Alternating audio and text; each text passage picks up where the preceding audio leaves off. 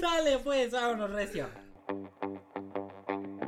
Híjole, ya no te puedo acompañar a comer, es que me van a mentar la madre en 10 minutos. Y sí tengo que llegar a juntar porque si no me regañan.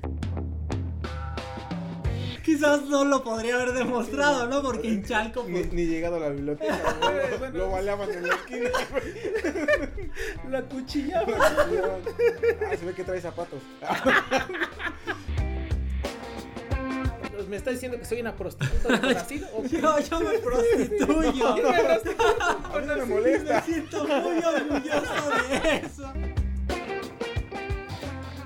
Si en la primaria al usar el compás te salía cualquier figura menos un círculo, si cuando elegiste tu carrera buscaste una que no tuviera matemáticas porque los números no son lo tuyo, y si no entiendes las altas finanzas cuando en la tienda te piden dos pesos para darte 10 de cambio, entonces estás en el lugar correcto. Seguramente has escuchado que las matemáticas están en todos lados, pero nunca has pedido un octavo de queso panela. Cada semana, Eduardo Sánchez, Christopher Tejeda y yo, Miguel Serrano, te lo demostraremos por contradicción. ¿Cómo están? Mis pisteadores favoritos. Bien, bien. Sobreviviendo. eh, ya se acerca el final de este año. Y del mundo. Ya. Ya Ojalá. estoy pensando en la cuesta de enero. En todo eso, ya desde ahorita. Sí, sí, La sí. cuesta me... Hoy. Es Pero la bien. cuesta de... No es de enero, ¿sí? Es febrero, ¿no? ¿Cuándo es la cuesta? Es la, Es la cuesta que- que era de enero, pero ya dura de enero a marzo. Güey, para mí es como Es la desde enero hasta diciembre. Es la cuesta del año. Sí. La cuesta del año. Sí, güey, está cabrón. que a veces es un poquito menos empinada, ¿no? Yo la, yo la de- siento más, güey, cada año, güey. Más Sí, empinada. la güey, sientes. sí. Más, más, mucho más, güey, ya. Por Está. favor, hagan, ya háganos virales. Queremos vivir de... Necesitamos, necesita- de- necesitamos de- hacer de- un comentario muy funable o algo así, ¿no? que- queremos vivir de decir chistes malos, güey. Necesitamos un comentario muy funable No, o algo no, para no, que la no. gente, para que la gente nos, nos viralice. No, no, no lo creo. O necesitamos, necesitamos traer un invitado como el Master Muñoz, ¿no? Que nos... Ándale, ándale. Eso es... Es muy funable. Por sí solos es muy funable. ¿Qué quedó? Su existencia, Yo güey. sigo Ontológicamente Yo es muy funable. que quedó güey. hecho trizas, güey. Sus videos ya nada más tienen reproducciones. No, ya, 500 reproducciones, 1000 reproducciones. ya pobrecito. sale de blanco, güey. Ya se Ya. purificó, ya es otro. Ya. Ya, ya está en la religión de... Del Está, güey. está, está en el camino del bien el chico.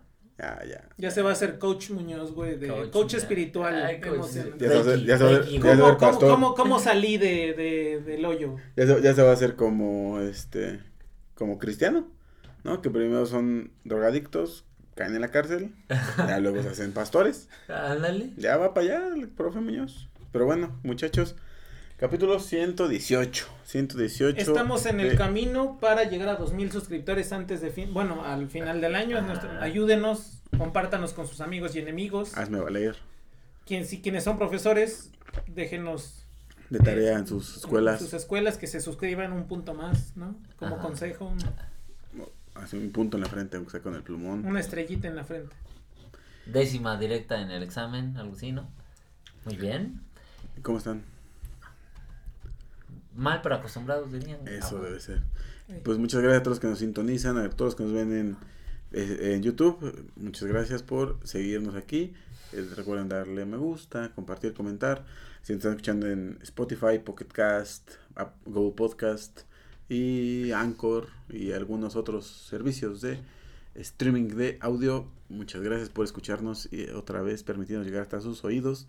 Y hablando de permitirnos y apoyarnos, queremos agradecer este capítulo a José Ramón este por su donación. El capítulo de esta semana es dedicado a él. Gracias, José Ramón. Gracias a ti. Te amamos. Estamos haciendo la cochinita para pues para irnos a Mérida, ¿no? Hacemos cochinita. Mérida, ¿dónde la cochinita, güey? Mérida. Ah, de Puebla, güey. De, Ya, dale, de- perro, de- dale. de Puebla son las semitas, güey. Ay, no sé, güey. Es que no conozco. Y los güey. chiles en hogada. ¿Ah? Los chiles en hogada son de Puebla. El mole de caderas. Ay. También. No, no les fallo, la verdad es que no, no, no tengo tanto Vamos, bagaje. vamos a ¿Mole llevar un día. caderas? Mole de caderas de Tehuacán es buenísimo, güey. Es que ustedes Así son se llama, ustedes mole son de caderas. güey, Digo, parece verdad- que son un lugar exótico, pero no. No, es Ajá, una comida. sala es un lugar nocturno, güey. No. El, el mole empujas de caderas, ¿no? Pero bueno, ahora sí, ¿de Suena como un lugar donde se te pegan postas en la boca. El mole sacas. Pero, ¿no sabías que los chiles en nogada son de Puebla? No, güey. No mames, Cris. A ver, ¿qué comida típica El mole conoces? poblano. ¿Eh? El mole poblano. No, es de yo Puebla, puras hamburgers and chicken. Chicken nugget.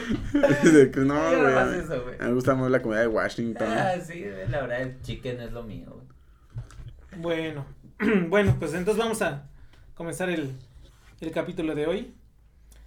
La carta astral de nuestro personaje menciona que tiene su sol en Aries, su luna en Libra y su ascendente en Escorpio. Tal vez esta combinación no les parezca tan insólita, entonces permitan que continúe con su carta astral.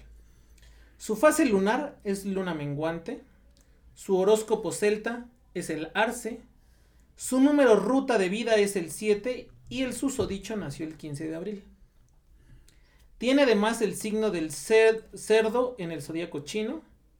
Su primera y segunda casa es Leo y tiene al sol en su décima casa.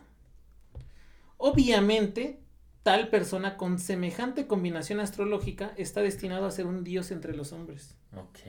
No sé si habían escuchado una combinación tan, tan esotérica como esta que acabo de decir. Eh, que abarca de todo, ¿verdad? todo, O güey. sea, es, es, un- es- es como un exodia ese, güey. este personaje o esta, esta persona Es que en mi mente yo que así de. Es Aries. O sea, yo me quedé. Ah, sí, típico. Del signo Libra, güey. Típico, típico del ascendente, típico de Libra.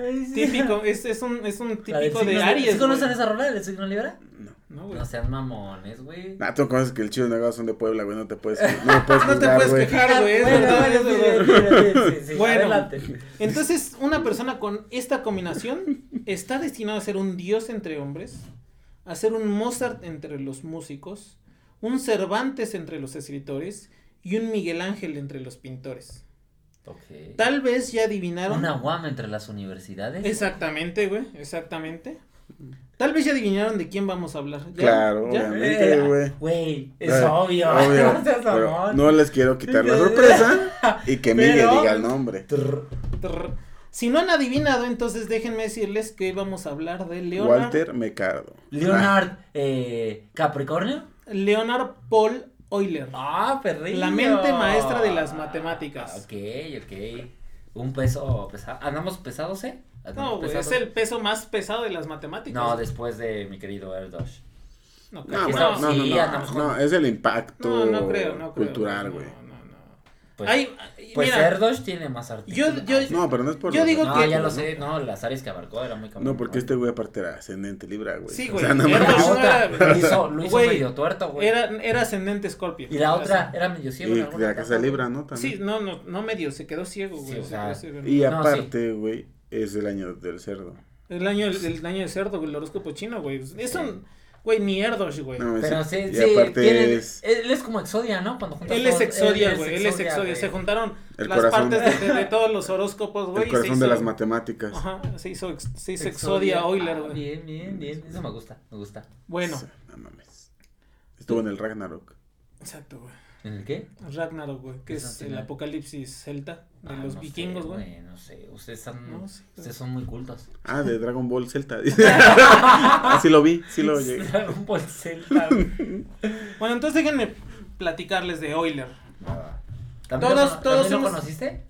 También lo conocí ahora que escribí este capítulo. Ok, bien hecho. Es que fue a su, a su cumpleaños. Este, yo creo que muchos han escuchado de Euler o también, bueno, se pronuncia Euler, pero se escribe Euler. Euler. Entonces yo creo que todos hemos escuchado de Euler o de Euler. Ajá. Es ultra famosísimo en muchas áreas de las de la ciencia, no solo de las matemáticas, incluso de la astrología, por eso empecé con eso. Eh, Leonard Euler nació el 15 de abril de 1707 en Basilea, Suiza. Fue hijo de Paul Euler, un pastor calvinista, y de Marguerite Brucker, hija de otro pastor. No, No muy alejados, del- hablando Juárez. de los pastores. Ah, yo pensé que era Benito Juárez. No, es que tú hablas desde el pastor, no, no muy alejado de ahí de donde estás hablando. Alcohólicos Anónimos. Tuvo dos hermanas pequeñas llamadas Ana María y María Magdalena. Poco después de su nacimiento, su familia se trasladó de Basilea al cercano pueblo de Riegen, o Riegen, no sé cómo se, no sé cómo se pronuncia, pero se escribe Riegen, en donde Euler pasó su infancia. Durante su infancia, Euler hizo amistad con dos retoños, Daniel y Nicolás, de los llamados los Targaryen de la ciencia. Mm, Sí, saben quiénes son, ¿no? Los Bernoulli. Los Bernoulli, güey. No sabía. Entonces fue amigo de Daniel Bernoulli y Nicolás Bernoulli, ¿no? ¿No serán compitas? Famosa familia de matemáticos, entre los Ah, que claro. destacaba Johann Bernoulli, que en ese momento era ya considerado el principal matemático europeo y que ejercería una gran influencia en el joven Leonard. Está cagado porque si queremos hablar de los Bernoulli son, salen como 50 capítulos y... Güey, deberíamos De hacer un, donde- un- un podcast, güey, un de podcast hermano de por contradicción que se llame Bernoulli Podcast. ¿Por qué, los, por qué por- los Bernoulli? por, por contradicción Bernoulli. Los güey. Bernoulli, güey. Los Así que en vez de los Montaner, los Bernoulli. Yo pensé que iba a decir de, en vez de los... los Herbes. No, güey. De, la, de los del Vaticano, ¿cómo se llaman, güey? Los, no sé, güey, La- los, la los- familia- los mecenas. Los No, la, mecenas. la familia italiana que se peleaba, la... Ah, eh, los, los Medici. Los Medici, este güey, su, su, su referencia Los los Montaner. No mames. Por, por, ¿qué, ¿dónde está? ¿En Amazon, no? ¿Qué, güey? Los Montaner. Sí, es de güey. Disney Plus, ¿no? Ay, no sé, güey. Ya ves, a ver, lo del perro, eh, para que No, veas. No, no, pero no hay un tengo- chingo de, de Sí, espectaculares. pues, de Los Montaner, Derbez, güey. los Montaner, sacando de, sacan. De yo solo he visto las de vacaciones con la familia de Herbes. ¿Sí lo viste, güey? No, los, los anuncios en la calle, güey. No, yo no. La verdad, no. Pues así eran Yo los Bernoulli, güey. güey. Chique. Ah, pero ya Derbez es internacional, pendejo. Sí, sí. Salió en Coda. Güey, Estuvo ahí en para el- en los Oscars, güey. Se subió ahí al Ah. escenario a decir Mamadas. nada. ¿Por qué no, no, No, habló? no habló. Pero ahí estaba. A ver. Mm. La educación formal de Euler comenzó en la ciudad de Basilea, donde lo enviaron a vivir con su abuela materna. A la edad de 13 años, se matriculó en la Universidad de Basilea. Lleva tarde. Iba tarde. En 1723 recibió el título de maestro de filosofía tras una disertación comparativa de las filosofías de René Descartes e Isaac Newton. Un tema muy ligero. Por entonces, Euler tomaba lecciones particulares todos los sábados por la tarde con Johann Bernoulli, quien descubrió rápidamente el increíble talento para las matemáticas de su nuevo pupilo. En aquella época, Euler también se dedicaba a estudiar teología, griego y hebreo, siguiendo los deseos de su padre porque su papá era pastor. Y además tenía el objetivo de llegar a ser un pastor como su papá. Pero Johann Bernoulli intervino para convencer al papá de Euler, a Paul Euler, de que Leonard estaba destinado a ser un gran matemático. En 1726, a la edad de los 19 años, Euler finalizó su doctorado con una tesis sobre la propagación del sonido bajo el título de sono. Y un año después, en, mil- en 1727, participó en el concurso promovido por la Academia de las Ciencias Francesas, de las Ciencias Francesa, por el cual se solicitaba a los concursantes que se encontraran, que encontraran la mejor forma posible de ubicar un mástil en el buque, en un buque, ¿no? Es decir, en este, eh, en este concurso le decía, a- bueno, el concurso era un problema abierto y el problema era dónde o en qué lugar de una embarcación Está la verga. es donde hay que poner la verga. En efecto. ¿sí? ¿Sí? ¿Dónde te pongo la verga? Dijo, a ver, pues. Y, Es que, es que así dice. Sí, claro, pues de ahí viene esa Sí, palabra. Suelta de la ahí viene, verga. De ahí viene esa palabra. entonces, era un problema abierto, ¿no? Y tenía que ve- ver con, Como- con dónde ponías la verga, ¿no? Lamentablemente en ese año, Él está por la verga. sí, o sea, pues correcto. A ver, párate, bótate ahí. ok, sí, sí, sí. Bótate al palo más alto del, de la embarcación. Si no es el más alto, ¿no? Eh, sí, ¿Sí? sí, sí. ¿El efecto? Ok. Sí, es el palo más alto de los, de los mástiles de una embarcación. Sí. Eh, y bueno, en este concurso ganó el segundo puesto detrás de Pierre Bourguer. Bueno, tal vez porque Bourguer es mejor conocido por ser el padre de la arquitectura naval. Ah, ok, claro. Pero de- más adelante Euler conseguía ganar ese premio hasta en 12 ocasiones. Bueno, que me, me parece una falta de respeto que no sea este Tom, este, el de la arquitectura, nada. Hizo un barco, o hizo un tren en el mar. Exacto. Pero bueno, Sí, es. Tom, ¿no? Es Tom, es Tom, sí. Sí, sí, sí. Maestro de Frankie. Maestro de Frankie. Famoso también. Un- un- un- O Iceberg. ¿no? Son arquitectos navales muy grandes en la historia del el mundo. Te lo juro, ahorita lo buscas. ¿En serio? Desconozco. Te falta. leer. Sí, sí, sí. En aquel tiempo, los dos hijos de Johann Bernoulli, Daniel y Nicolás, amigos de Euler, De Euler. se encontraban ya trabajando en la Academia de las Ciencias de Rusia en San Petersburgo. Los morritos. Los, bueno, ya Bueno, no eran morritos, güey. Tienen 20 años, ya también muy Güey, grandes. 20 años tú eras ya una persona... Sí, ya es la longeva, ¿no? En esa época. Sí, ya, ya mueres a una edad avanzada de 27 años Sí, en, ¿no? esos, en esas épocas. Tuvo una buena vida. ¿no? Exactamente. Sí. Eh, Pero digo que lleva tarde a los 13, Ujú. o sea, ya. Sí, sí, sí. En julio de 1726, eh, Nicolás, eh, uno de sus amigos, murió a una edad avanzada, de 27 años, güey. Sí, próspera vida, ¿no? sí, sí, sí. De apendicitis, tras haber vivido un año en Rusia. Y cuando Daniel, su hermano, bueno, Nicolás, eh, en la corte de Rusia, tenía un puesto o era el jefe del departamento de matemáticas y física. Y su hermano Daniel era el encargado o tenía la vacante de en fisiología. Entonces cuando muere eh, Nicolás, Daniel, que está en fisiología, toma el puesto de matemáticas y entonces recomienda a Euler para que tome el puesto de fisiología. O sea que Euler también fue médico. Eh, Euler aceptó la oferta, aunque retrasó su salida hacia San Petersburgo mientras intentaba conseguir sin éxito un puesto de profesor de física en la Universidad de Basilea, que era donde vivía, ¿no? No quería irse a Rusia. Euler llegó a la capital rusa el 17 de mayo del 27, de 1727. Fue ascendido desde su puesto en el departamento médico de la academia a otro en el departamento de matemáticas, en el que trabajó con Daniel Bernoulli. Sí, pues, Nepotismo, mira todo lo que da, ¿no? sí. Bueno, pero estaba calificado. No ultra calificado, o sea, no, no estoy diciendo eso. No le quita lo nepotismo. Ah, Eso sí. A ver, Pero calificado. pero influencias hay. Eso sí. O sea, pudo haber puesto al mejor, pero no llegó ahí haciendo examen. Pero fue el mejor. Porque no había no fue más, güey. examen. ¿Por qué no hubo otro? O sea, ¿qué tal si había otro ahí por ahí? Y estaremos hablando Más de bien otro porque, Euler, ¿no? porque era amigo de Bernoulli, ¿no? Era su compa. Euler aprendió ruso y se estableció finalmente en, Sa- en San Petersburgo a vivir. Llegó incluso a tomar un trabajo adicional como médico de la Armada de Rusia. O sea, sí era médico de verdad ese güey. Solo hacía sangrías, supongo. Sí, le pones sanguijuelas. Ay, estás bien malo, te- sanguijuela. Ah, tienes Ay. gripa, tu humor. Y ya Sí. te cortan y ya. Y... D- déjate, quito el espíritu de la gripa. Y ya. Exacto. por eso sabe de los astrales. Ah, es que si hoy vienes bien retrógrado. sí. Pero es un tumor, sí, muy retrógrado. La Academia de San Petersburgo, la Academia de las Ciencias de San Petersburgo, fue creada por Pedro I de Rusia, un zar. Tenía el objetivo de mejorar el nivel educativo en Rusia y de reducir la diferencia científica existente entre este país y Europa.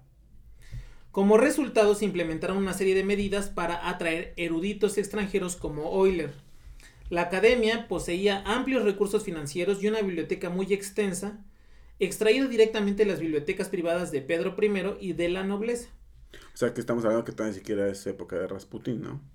Rasputín es ya casi por la caída de los Ares, ¿no? Eh, no, ¿sí? Ah, bueno, entonces sí. Sí, porque sí. cuidaba a las hijas de los Ares. Estaba ahí. Era ya. su sacerdote. Era el consejero aparte y ya, pues justo en esa caída de los Ares es cuando estaba ahí Entonces todavía, todavía no nacía Rasputín aquí. ni Anastasia. Ni Anastasia, correcto. La academia admitía un número muy reducido de estudiantes para facilitar la labor de enseñanza, a la, a la vez que se enfatizaba la labor de investigación y se ofrecía a la facultad tanto el tiempo como la libertad necesarios para resolver cuestiones científicas. Con esto quiere decir que Euler llega a un lugar donde los científicos eran la creme de la creme. Tenían todas las becas, todas las facilidades, incluso los, los este, ahí sí, ¿no? Tenían el ideal de alumnos de salones reducidos, ¿no? Mm. De grupos reducidos. Educación finlandesa, ¿me estás diciendo? ¿Algo Más o menos, güey, sí, exactamente. Rusa. Y además, y además, este, pues se podían dedicar a sus investigaciones y les iba súper bien, o sea, vivían como reyes y todo estos cuates. Como Zares. No, es como- Bueno, como zares, perdón, sí, vivían como zares. Sin embargo, la principal benefactora de la academia, la emperatriz Catalina I de Rusia, que había continuado con la política progresista de su marido, murió el mismo día de la llegada de Euler a Rusia. O sea, ya había muerto este, su marido de Catalina. O todo este. No, no, no. O Otro, sea, otro no, no, no, era Pedro y Catalina eran Esposos. esposos. Pedro pues tenía toda esta infraestructura para ayudar a los científicos. Catalina era como la primera dama, ¿no? Que, que Ah, sí, ahorita sí. la primera dama se dedica del DIF. Ajá. Así, pues hace cuenta aquí, se dedica a los científicos. que dice que ya había muerto, ¿no? Pedro, para este punto. Algo así mencionaste, ¿no? Eh, Sí, que, que intentó seguir los ideales no, de su o sea, que, esposo. que- que continuó con la política progresista de su esposo, pero no había Ah. muerto todavía su esposo. Pero Catalina muere el día que Euler llega a Ah. Rusia. Su muerte incrementó el poder de la nobleza, porque entonces se murió la zarina, ¿no?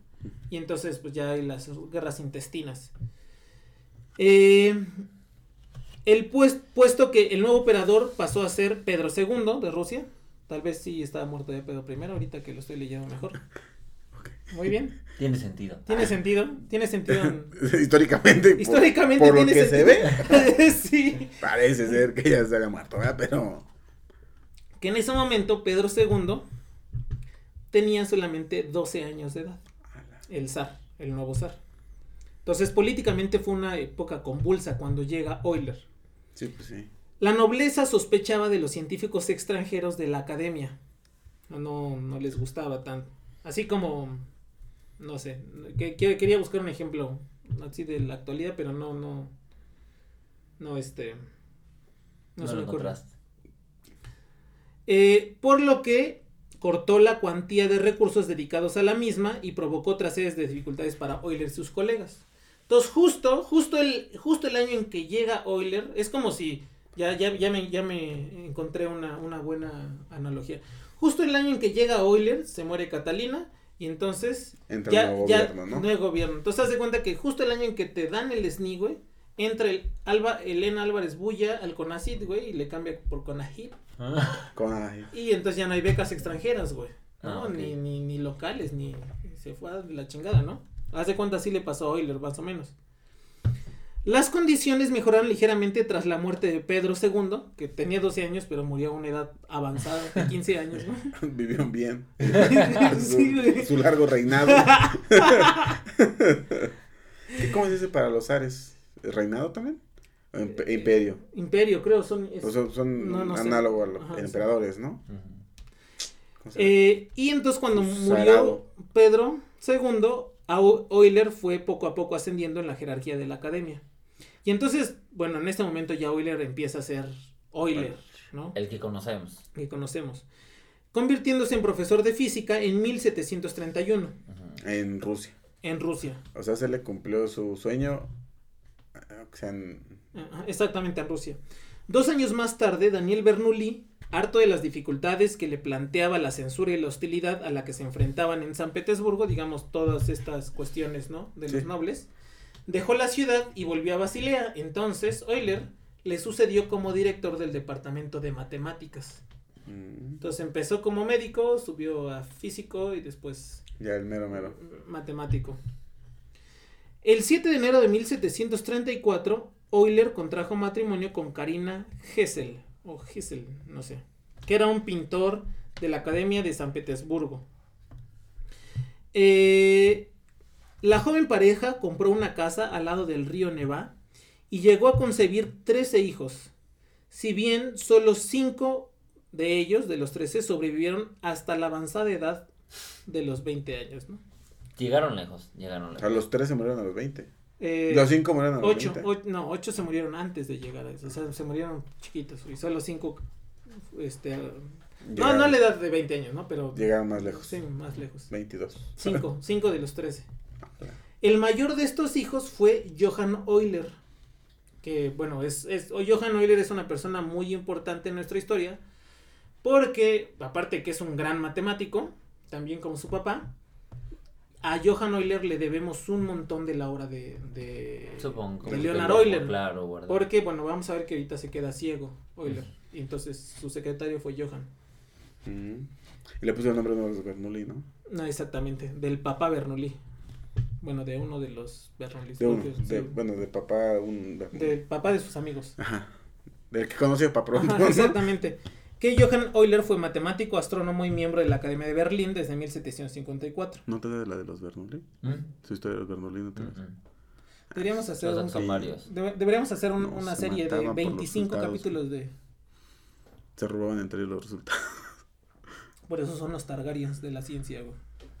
Sí, güey. Preocupado por los acontecimientos políticos que estaban teniendo lugar en Rusia, Euler partió de San Petersburgo el 19 de junio de Del 1741. 2013. Del 2013 por los pedos políticos de Rusia. Este, el 19 de junio de 1741 para aceptar un cargo en la Academia de Berlín. No, tampoco se fue un lugar como que eran muy bonitos, ¿no? Bueno, Todavía estaba bien. estaba muy chingón. Todavía, Sí, estaba bien, sí. Eh, cargo que le había sido ofrecido por Federico II el Grande, rey de Prusia. Porque en ese tiempo el imperio de Prusia era también uno de los grandes imperios. Vivió 25 años en Berlín, en donde escribió más de 380 artículos. También publicó aquí dos de sus principales obras, la Introductio in Analysis Infinitorum, que es eh, un texto sobre las funciones matemáticas, publicado en 1748, que es Introducción al Análisis Infinito, y otro libro también muy famoso que se llama Institutione Calculi Differentialis, que es eh, lecciones sobre cálculo diferencial. Eh, publicada en 1755 y bueno, obviamente se trata de cálculo diferencial, ¿no? Además se le ofreció a Euler un puesto como tutor de la princesa Anal de Saúl, sobrina de Federico. Ok. Euler escribió más de 200 cartas dirigidas a la princesa que más tarde serían recopiladas en un volumen titulado Cartas de Euler sobre distintos temas de filosofía natural, dirigidas a una princesa alemana. Porque en este tiempo ya Euler ya no solo se dedicaba a las matemáticas, ya también empezó a migrar a La filosofía. filosofía, cosas de filosofía. Ese trabajo recopilaba la exposición de Euler sobre varios temas de física y matemáticas, así como una visión de su personalidad y de sus creencias religiosas. El libro se convirtió en el más leído de todas sus obras, pues porque es chismecito, ¿no? Es como ver. Si, si te dicen, léete este 20 artículo de 10 páginas. Ay, no mames, pero te mandan 150 capturas de pantalla de un WhatsApp. Dices, ah, hombre, a ver. Sí, exactamente, güey. Haz de cuenta que le mandaron las capturas, fue un libro de las capturas de WhatsApp entre él y la princesa. Princesa. Eh, el libro se convirtió, bueno, ya dije, en el más leído de todas sus obras, siendo publicado a lo largo y ancho del continente europeo y en los Estados Unidos. La popularidad que llegaron a alcanzar estas cartas sirve de testimonio sobre la habilidad de Euler de comunicar cuestiones científicas a una audiencia menos eh, cualificada. Porque además no solamente era bueno haciendo Sino, este, sino transmitía cuentas, muy bien el sino era bien verbo. Ese Ujú. cuate era una él es al que le preguntan lo de los puentes de Königsberg, ¿no? Y da una respuesta súper... Bueno, él es él, él, él, él resuelve el problema de los puentes de Y de Königsberg. una forma fácil. fácil. Ajá. O sea, un problema complejo lo, Ajá, lo él de una forma fácil y crea toda una rama en las matemáticas, ¿no? La, la teoría de gráficas. Pero Sí, fácil. sí, fácil. A pesar de la inmensa contribución de Euler al prestigio de la academia, fue obligado finalmente a dejar Berlín por problemas igual políticos entre los científicos. El motivo de esto fue en parte un conflicto de personalidad entre el matemático y el propio rey Federico. Ahí ya era Euler, era, Ya era rockstar, rockstar, ¿no? de todo el mundo. Y entonces se aventó un tiro con Federico, pero no sabía que Federico... Y dijo, no, manito. Yo sé dónde está la verga. Exactamente. Porque yo soy, ¿no? Entonces te me vas de aquí. Y ya. Así le dijo. Sí. Ah. Y el propio rey Federico llegó a ver a Euler como una persona muy poco sofisticada y especialmente en comparación con el círculo de filósofos que el rey alemán había logrado congregar en la academia. Entonces ya empezaba a ser mayor este Euler, ya no era joven. Ya tenía que como 45, ¿no? Más, más, porque en ese 50 tiempo en, más o en- menos. sí, en, Porque en- es que a los 29 se fue a Rus. No, a los 20 es 20. nació en el 70 y- en el en mil en mil eh, 700. 707, ¿no? No. A ver, déjenme ver. Sí, en 1707, ya se me olvidó. Ya que estás hablando. Y ahí era- estoy ya en los 40, 50. Ok. Entonces ya tenía 40 o 50 años. Ya estaba, ya era una, ya estaba en una avanzada. No, ya era ya. milenario ahí el señor. sí, ya Era era. el hombre bicentenario. güey. Matusalén. Ya era Matusalén. Eh, Pregúntale al, al brujo, decían, ¿no? Al hechicero supremo. Eh, ah, bueno, me quedé en que lo consideran una persona poco sofisticada. Sí, que ya no estaba vigente, Y en ¿no? ese momento, en particular, el rey Federico tenía su corte y tenía sus filósofos y sus este, científicos. Entre ellos, el que fue el más enemigo de Euler fue Voltaire, el francés, el de la, el de la enciclopedia francesa. Ok. Era uno de esos filósofos que gozaban de una posición preeminente en el círculo social del rey. Euler, como un simple hombre de carácter religioso y trabajador, era muy convencional en sus creencias y en sus gustos, representando en cierta forma lo contrario que Voltaire, y fue uno de sus grandes retractores. Se tuvo que ir al final de cuentas. Euler tenía conocimientos limitados en retórica. Bueno, te- tenía buenos conocimientos explicando, pero Sí, pero- contra un orador consumado como claro. Voltaire, Pues no. pues no le daba la talla. Y entonces eh, estaba leyendo que eran frecuentes eh, los discusiones entre Voltaire y de. Euler eh, y Euler y siempre perdía Euler y siempre se iba enojado. Entonces pues ya se empezó. Pero en esa parte, no En en, esa sí. matemáticas. No, pues en matemáticas se, pues sí, no. Se la- Se la pellizcaba cualquier persona, sí. Eh, Federico también mostró su descontento con las habilidades prácticas de ingeniería de Euler. Eh, Voy a citar este, una parte de- del rey, dice. Quería tener una bomba de agua en mi jardín, una fuente. Euler calculó la fuerza necesaria de las ruedas para elevar el agua a un depósito, desde el que caería después a través de canalizaciones para finalmente manar en el palacio de Sanssouci. Mi molino fue construido de forma geométrica y al final de cuentas, o sea, ya cuando se quiso poner en práctica, no podía elevar una bocanada de agua hasta más allá de cinco pasos hacia la reserva. Y entonces decía en Rey Federico, vanidad de vanidades, vanidad de la geometría. O sea, le hizo un modelo muy chingonazo a Euler, pero cuando lo quisieron poner en práctica no servía. Ah, es que le falta meterle un motor de vapor. Eh, y bueno, la, la vista de Euler fue empeorando a lo largo de su vida, tenía cataratas. En, año, en 1735, Euler sufrió una fiebre casi fatal y tres años después de dicho acontecimiento quedó prácticamente ciego del ojo derecho. Euler, sin embargo, prefería acusar de este hecho al trabajo de cartografía que realizaba para la Academia de San Petersburgo, también era cartógrafo, Euler. No, no, o sea, Le gustaba ¿Qué hacer más? mapas. era Nami. Eran amigos, exactamente. Güey, Euler resume toda la, toda la, la tripulación de los Mugiwara, güey. Solo le faltaba estirarse, así como Luffy. güey. Se estiró. Sí. Estuvo en muchos lados. Era muy flexible. Aprendió ruso, se fue Cons- alemán. Constructor, güey. el- Ahí está. Es... Toda una chipoclería. La vista de ese ojo, o sea, del que le quedaba sano, empeoró a lo largo de su estancia en Alemania hasta el punto que Federico II hacía referencia a él como el cíclope. Ok. Euler más tarde Un sufrió. poco gandalla, ¿no? Sí, no, manchadón, manchadón. Pues te digo que tenían Sí, bronca sí, sí. Felipe, eh, digo, Felipe II. Sí, Felipe, Federico, Federico. Federico II y este güey. Euler más tarde sufrió cataratas en su ojo sano, el izquierdo, lo que le dejó prácticamente ciego pocas semanas después de haber sido diagnosticado. A pesar de ello, era poco probable que sus problemas de visión le afectaran a su productividad intelectual, dado que lo, que eh, compensó con una gran capacidad de cálculo mental. Además de eso, no sé si lo digo por aquí, pero además de eso también hay eh, testimonios de que cuando eh, había ingenieros o gente que hacía cálculos en el palacio y tenían una duda así de, oye, es que no sé si esta es la verdadera, o sea, hacían cálculos y Sí, no sé tenían si los- esta es la las- cantidad, La ¿no? cantidad. Iban con Euler, le preguntaban y él, y él nada más se quedaba pensando y le decía, ah, tú estás bien porque estos, y daba así como un montón de decimales, ¿no? Era, era muy, Muy veloz. no, no sé si veloz, ¿no? Bueno, pero, Pero su capacidad de cálculo mental era, muy privilegiada. precisa, ¿no? Era muy privilegiada. Eh, Euler estudió la Eneida de Virgilio desde el comienzo hasta el final. También podía calcular de manera instantánea preguntas de fórmulas de trigonometría, las primeras seis potencias de los primeros 100 números primos sin papel ni lápiz. no sé. Lo bueno que, que hoy era blanco. Porque si no hubiera sido una calculadora en la NASA. Correcto, güey, correcto. güey. Digo, no, le faltaba un poco de menos melanina en la piel y no mames, calculadora en la NASA. Pasó los últimos años de su vida ciego, pero siguió trabajando. Muchos trabajos se los dictó a su hijo mayor. Esto incrementó el respeto que la comunidad científica ya tenía por él.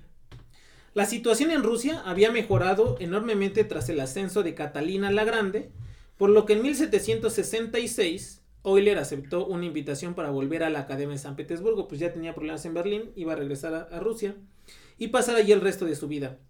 Su segunda época en Rusia, sin embargo, estuvo marcada por la tragedia. Un incendio en San Petersburgo en 1771 le costó su casa y casi su vida. Y en 1773 perdió a su esposa Katarina Hessel después de 40 años de matrimonio. Euler se volvió a casar tres años más tarde con Salomé Abigail Hessel. Eh, Ya ciego.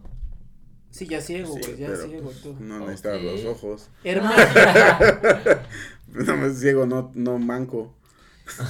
Pero fíjate, se casó con Salomé Abigail Hessel, que era la hermana del papá de su primera esposa, güey.